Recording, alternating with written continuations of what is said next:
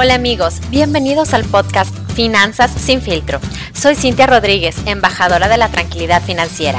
Conoce el poder positivo del dinero en tu vida. Ahora es el momento de llevar tu mentalidad financiera a otro nivel. ¿Estás listo? Comenzamos.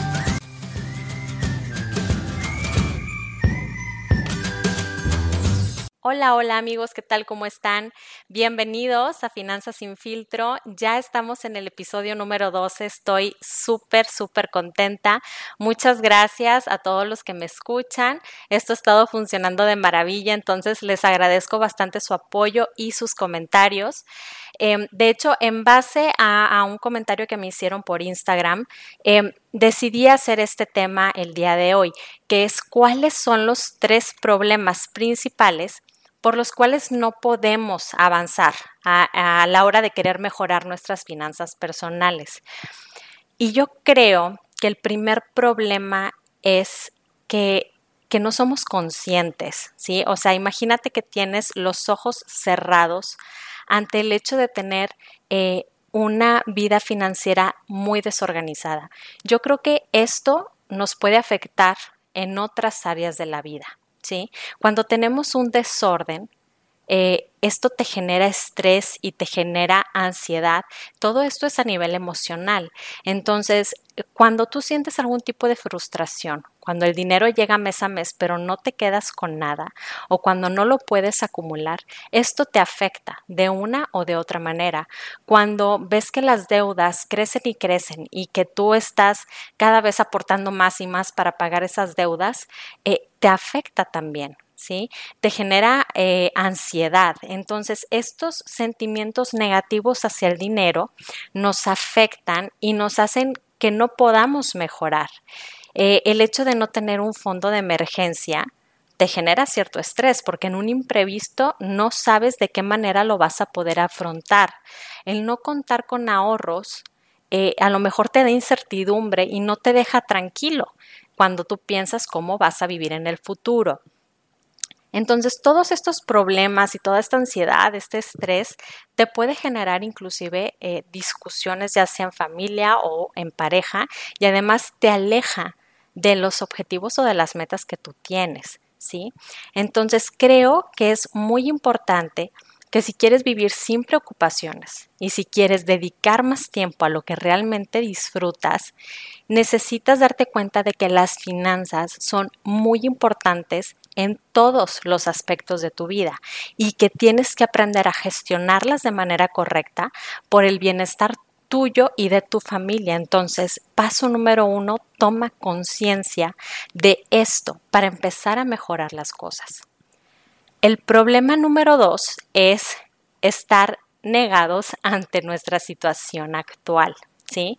Decir que no eres bueno con los números, que las finanzas son aburridas, que los presupuestos son para las personas que, que no se divierten o que son unos codos, pues estas son unas frases muy normales, ¿ok? Muchas de las personas eh, consideran que las finanzas son aburridas o que las finanzas son para personas que son súper listas y súper buenas manejando números y esto no es cierto. Entonces, Muchas veces cuando algo te parece difícil de hacer, pues tú tratas de evitarlo. Entonces por eso las personas se alejan de, ver qué es lo que está mal en sus finanzas personales. Entonces, si, si a lo que vimos anteriormente, si el mal manejo de este dinero te afecta en otras eh, áreas de tu vida, pues yo creo que sí vale la pena que te tomes el tiempo de hacer algo para mejorar, ¿sí?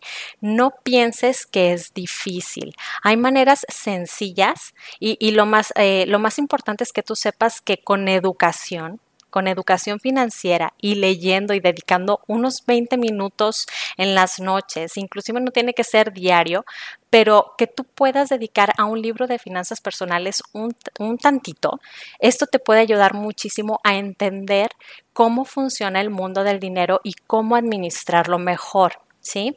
Yo creo que un error es que tú te quedes con, esta idea de que eh, manejar el dinero es difícil y que administrarlo es todavía peor de difícil. Entonces, lo que tienes que hacer es primero, tratar de mantener un orden financiero. Y es lo que hemos estado hablando en episodios anteriores. Tienes que registrar gastos, tienes que analizarlos y hacer un presupuesto para que tú encuentres oportunidades de ahorro, oportunidades de utilizar ese dinero para un mejor propósito. Y tienes que establecer prioridades, claro. Entonces, si tú lo que quieres es tener una economía más saludable, no es necesario que te compliques tanto, porque yo creo que no es nada complicado eh, registrar los gastos que hacemos al día. A lo mejor es un poquito tedioso al inicio, pero no es complicado, es algo que puedes hacer fácilmente. A ver, me gasté 50 eh, pesos en un Starbucks, me gasté, no sé, 200 pesos en la comida, o sea, eso no, no tiene más complicación. Eh, o puedes guardar los tickets en un sobre puedes traer un sobre contigo en tu cartera y guardar todos los tickets y al final tomarte un, tiempito, unos minutos de anotar todos los gastos, este, ya sea en una libreta o en una hoja de Excel para que tú puedas ver en qué te lo gastaste. Entonces, la idea que quiero que te quedes es que tener un orden financiero no es algo restrictivo. ¿Sí? Esto es todo lo contrario, realmente. Esto te va a dar libertad, ¿sí? Una vez que tú conozcas muy bien tus patrones de consumo, vas a poder saber de qué manera puedes mejorar, esa, e, eso que estás haciendo con el dinero, que a lo mejor ahorita no te está funcionando porque tienes muchos gastos vacíos y lo que realmente necesitas para tú sentirte mejor contigo y con tus finanzas es tener gastos con propósito, que a lo mejor te van a dar una sensación de satisfacción si, si ahorras para algo importante. Y el tercer problema es la falta de la brújula o la falta de alguien que nos oriente, ¿sí? Yo creo que tomar conciencia es fundamental, o sea, ese es el paso número uno. Y también necesitas conocimientos básicos para poder organizarte de, de una manera correcta. Y, y sí tendrás que tener algún tipo de estructura para saber qué hacer y en qué orden lo tienes que hacer. Entonces, yo creo que eh, lo que puedes hacer es apoyarte a lo mejor con alguien eh, que, que, tú veas que sí es administrado con sus finanzas. Necesitas un compañero, alguien que esté interesado también en mejorar para que te ayude a que tú puedas mantener ese rumbo y que ambos tengan temas en común, algo que quieras lograr. Puede ser tu pareja o tal vez no, a lo mejor tu pareja no está interesada en lo mismo que tú. Puede ser a lo mejor un amigo, sí, pero sí tienes que encontrar a alguien que te apoye. Entonces busca, te recomiendo que busques a un grupo de personas que compartan el interés por las finanzas personales, por mejorar su situación económica, porque esto te va a mantener avanzando y te va a mantener motivado a lograr lo que quieres.